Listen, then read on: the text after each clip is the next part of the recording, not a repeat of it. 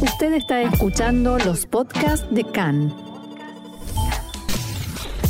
CAN, Radio Nacional de Israel. Hoy lunes, 4 de septiembre, 9 del mes de Elul, estos son nuestros titulares. Ola de atentados en Cisjordania, otros cuatro soldados heridos al norte de Ramallah. El general Herzi Alevi es el nombre del nuevo comandante en jefe de Tzal. Sucederá a Aviv Kojavi en enero. Alemania reconoce responsabilidad y se disculpa. Actos en Múnich por el 50 aniversario del atentado terrorista en los Juegos Olímpicos de 1972, cuando 11 deportistas israelíes fueron asesinados.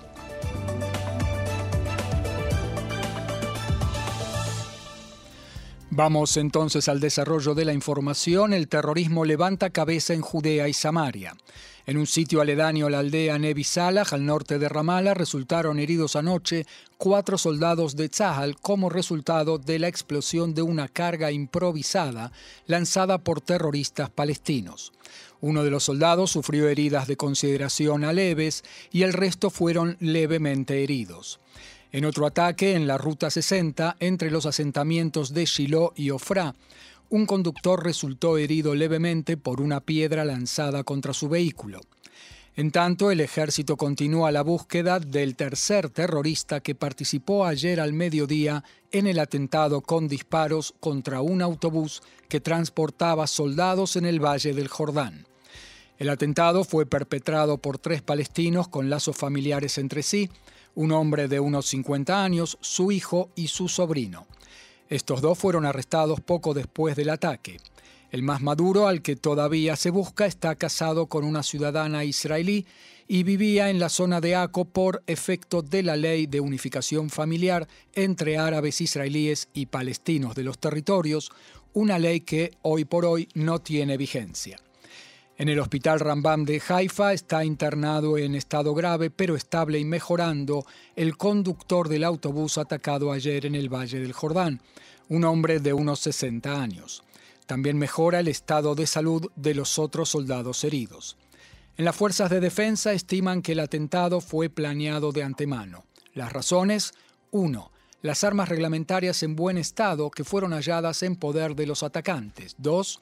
El material incendiario preparado de antemano. Y 3. La elección del día del atentado, un domingo, que es cuando los soldados regresan a sus bases después del fin de semana. El general de la reserva Nitzan Alon, ex comandante de la zona centro de Tzal, explicó en diálogo con Khan los motivos de la nueva ola de atentados terroristas en Cisjordania y por qué precisamente en estos días.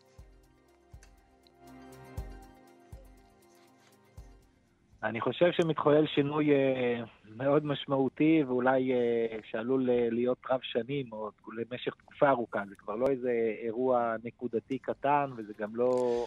Creo que se está produciendo un, campo, un cambio muy significativo y quizás de largo plazo. Ya no es un incidente puntual y pequeño, ni un puñado de terroristas que levantan cabeza.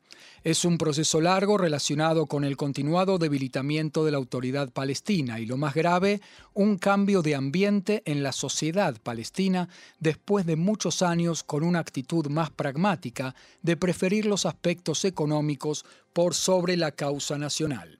אני חושב שמצטברים פה כמה היבטים שקשורים לרמת האלימות בשטח, שקשורים אה, לפעילויות הטרור אה, שהיו מאז אפריל.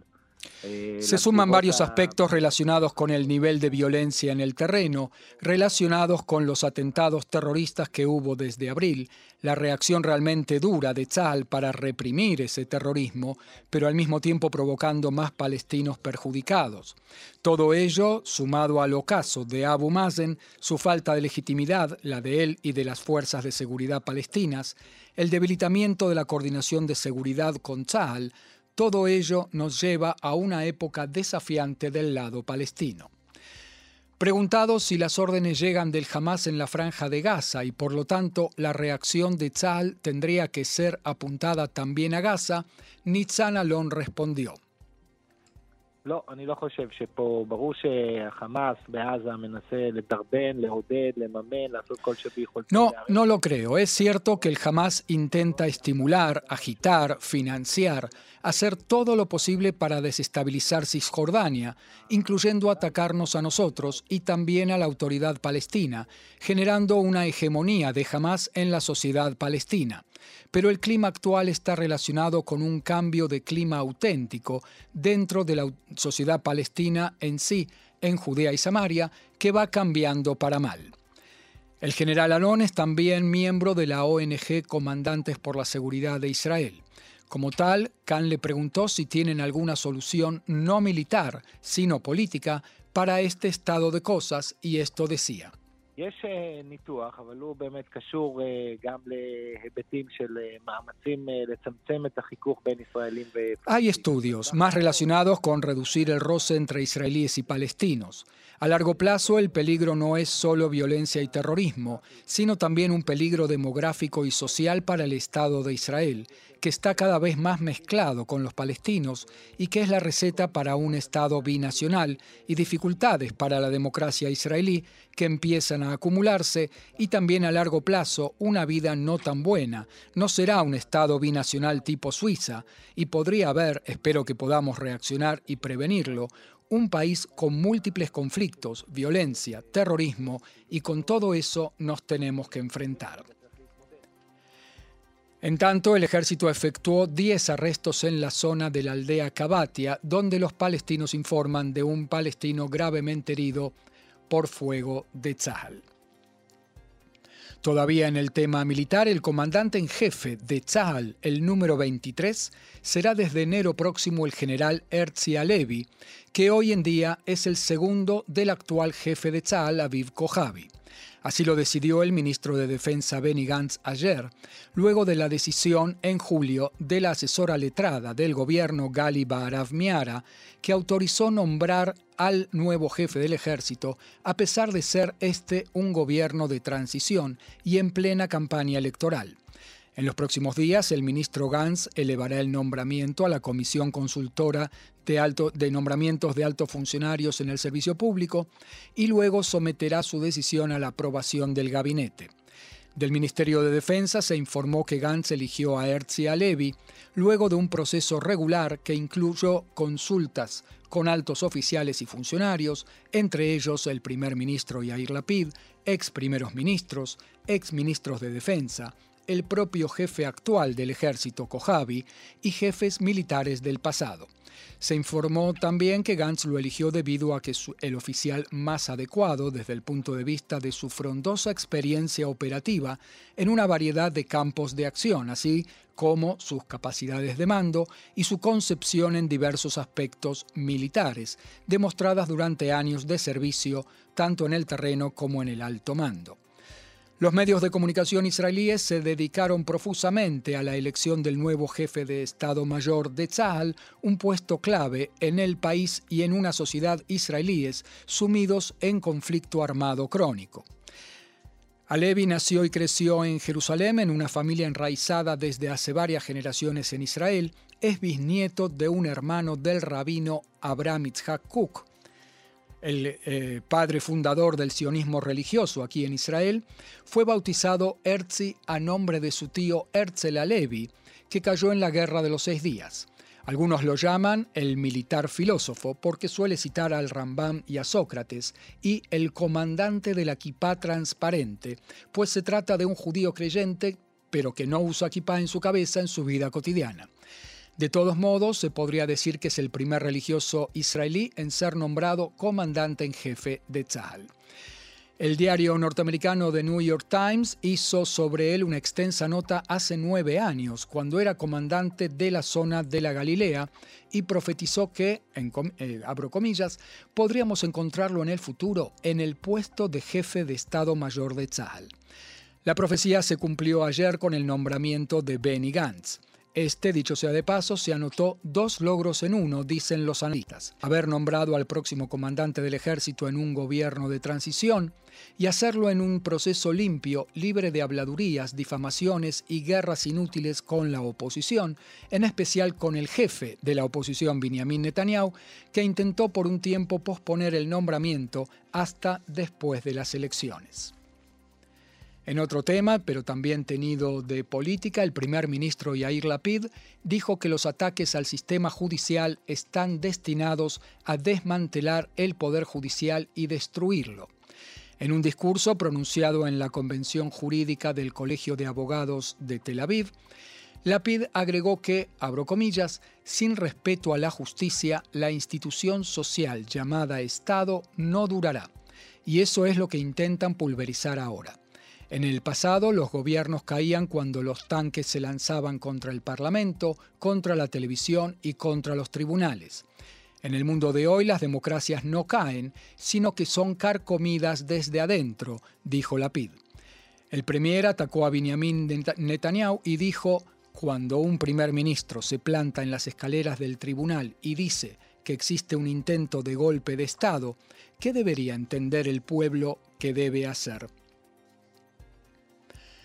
Hablamos ahora de las acusaciones contra Víctor Lieberman por el ex activista de su partido Yossi Camisa, según las cuales Lieberman le habría ofrecido 100 mil dólares hace 20 años para matar al entonces jefe de la policía.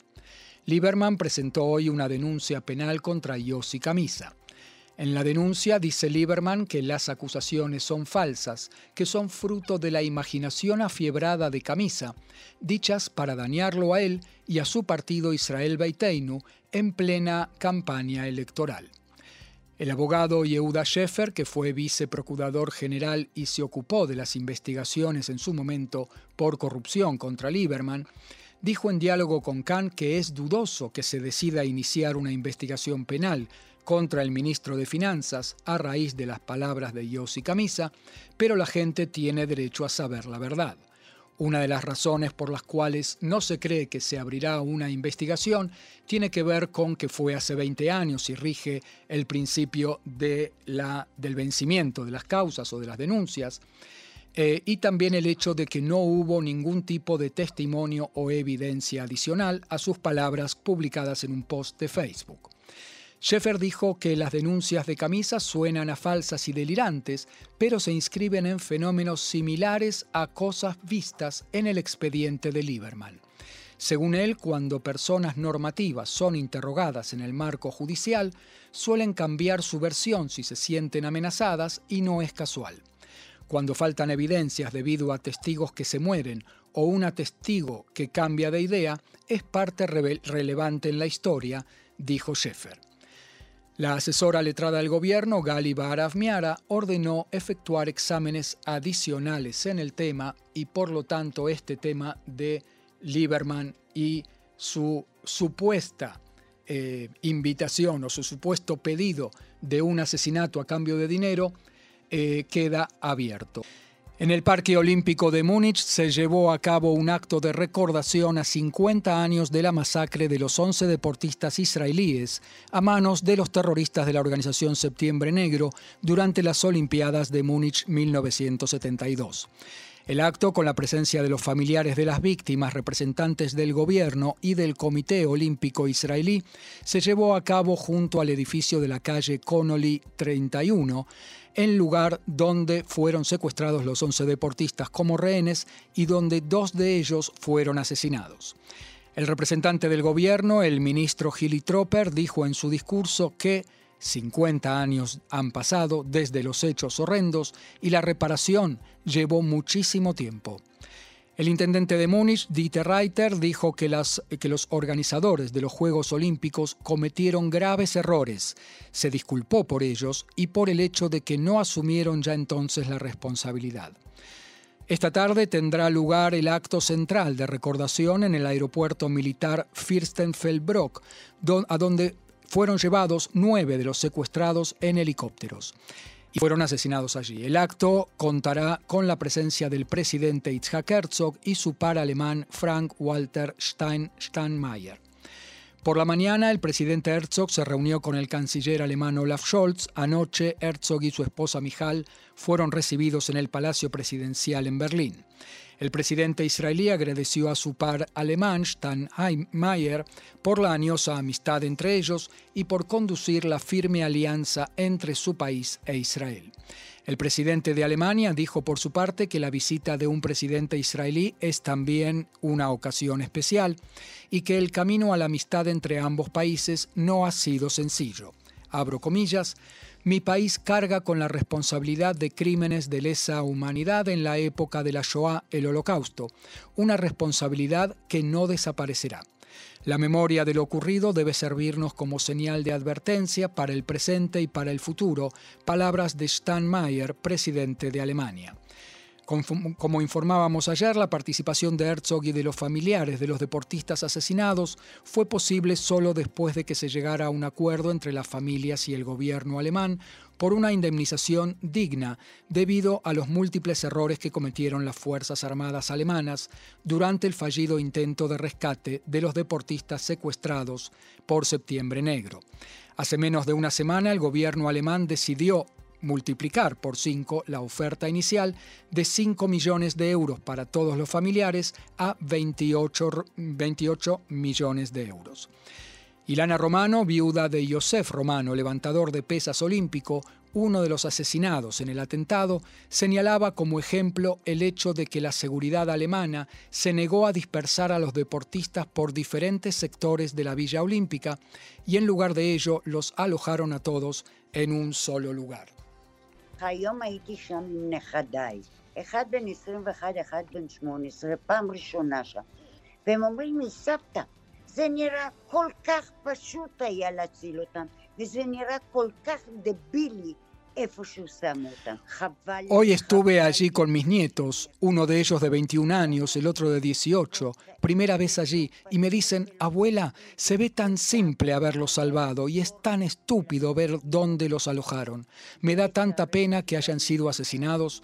Eran deportistas, no cometieron delitos ni pecados, y toda su pasión era para el deporte y para los Juegos Olímpicos, pero lamentablemente los recibimos de vuelta en féretros.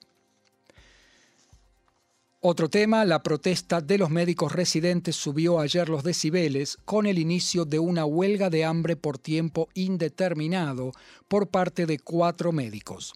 Ello en protesta por la postergación de la implementación del acuerdo de reducción de las guardias de los residentes, que hoy en día sigue siendo de 26 horas. Dos de los médicos son del Hospital Igilov de Tel Aviv, una médica practicante en el Hospital Kaplan de Rehovot. Uno de los médicos ya es especialista en medicina general, pero hace la huelga de hambre en solidaridad con sus compañeros y por la importancia del tema. La postergación anunciada por el gobierno es hasta septiembre de 2023, es decir, dentro de un año recién. Hasta ahora, como parte de la protesta, unos 250 médicos residentes presentaron su renuncia. En la Organización de Médicos Residentes Mirsham anunciaron para hoy nuevas cartas de renuncia. El doctor Uri Rosen, uno de los que iniciaron huelga de hambre, dijo en diálogo con Khan que hay cientos de médicos esperando nombramientos como residentes, pero los directores del departamento se niegan a absorberlos a pesar de haber decisiones de gobierno y presupuestos ya aprobados y listos para ser transferidos.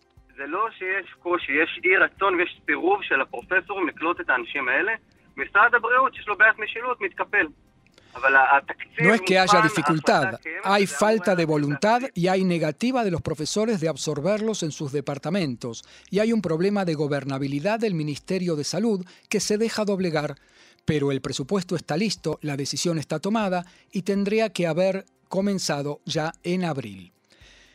¿Qué le hace un turno de 26 horas a un médico residente? עושה הרבה טעויות. אתה בשתיים בלילה מנסה לקבל הבחנה של בן אדם שהוא לא פשוט, הוא לוקח ברגיל עשר תרופות, Cometes muchos errores. Intentas a las 2 de la mañana hacer un diagnóstico de un paciente nada simple, un señor que toma ya 10 medicamentos. Tratas de determinar qué diablos le ocurre ahora. Puedes anotar una dosis equivocada. Corres entre dos procesos de resucitación paralelos porque no hay puestos suficientes, que no se actualizaron desde los años 70, y terminas a las 4 de la mañana agotado después de dos resucitaciones y otros pacientes que te esperan en la entrada. Y son personas, son seres humanos. Entonces, en camino a casa, mientras piensas en todos los errores que cometiste y en todas las personas a las que dañaste, estás también al volante. Un residente de Rambam se despertó cuando su vehículo ya estaba volcado después de chocar y herir a una mujer y mientras la atendía se disculpaba. Y así ocurre todos los días. Como decimos, cuatro médicos en huelga de hambre en Israel. Otro tema, en la ciudad árabe israelí Umm el Fahem fue asesinado anoche Nidal Akbaria, un periodista famoso en el sector árabe de 44 años de edad.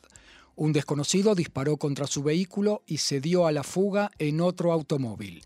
La policía inició su búsqueda.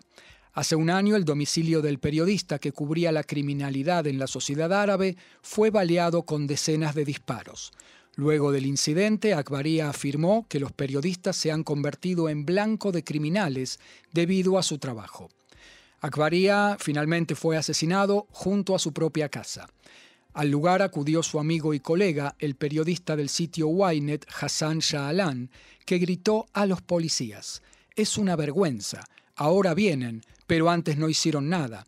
Nidal estaba amenazado, había grabaciones, tenía pruebas y dispararon contra su casa. Y ustedes lo sabían, todos ustedes lo sabían, pero no hicieron nada ni tampoco harán nada.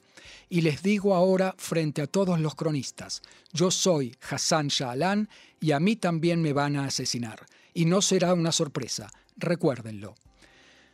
En la policía investigan si su homicidio, el homicidio de Akbaria, fue en el contexto de un conflicto en el que estaba involucrado su hermano con una deuda o por ser periodista él mismo.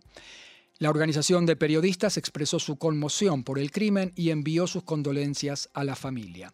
Israel continúa contando eh, las víctimas de homicidio en el sector árabe israelí. Desde el inicio de 2022 fueron asesinados 66 ciudadanos y ciudadanas árabes israelíes. La Municipalidad de Jerusalén invirtió durante los últimos cinco años unos 100 millones de shekels en la construcción y refacción de edificios religiosos, todos sin excepción pertenecientes a comunidades judías ortodoxas. A instituciones religiosas cristianas, musulmanas o judías no ortodoxas, o sea, reformistas y conservadoras, no fue destinado un solo shekel. Así surge de datos suministrados por la propia municipalidad a la ONG Hidush, Renovación para la Libertad de Culto.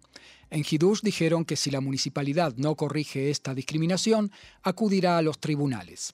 La municipalidad de Jerusalén dijo en respuesta que el apoyo a las diversas instituciones se adjudica según la reglamentación por orden de solicitud. La municipalidad no conoce solicitudes de instituciones religiosas que no son judías.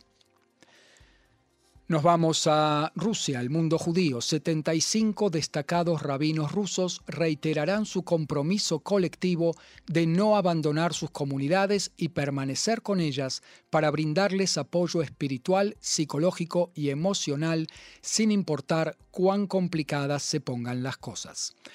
En una conferencia de emergencia en Moscú el lunes, según anunció la Federación de Comunidades Judías de Rusia, una eh, organización afiliada a Chabad, los rabinos que asisten a la conferencia redoblaron su compromiso con la permanencia en Rusia. Ellos representan a 400 de sus colegas en todo el país, según la federación, dijo la federación en un comunicado de prensa.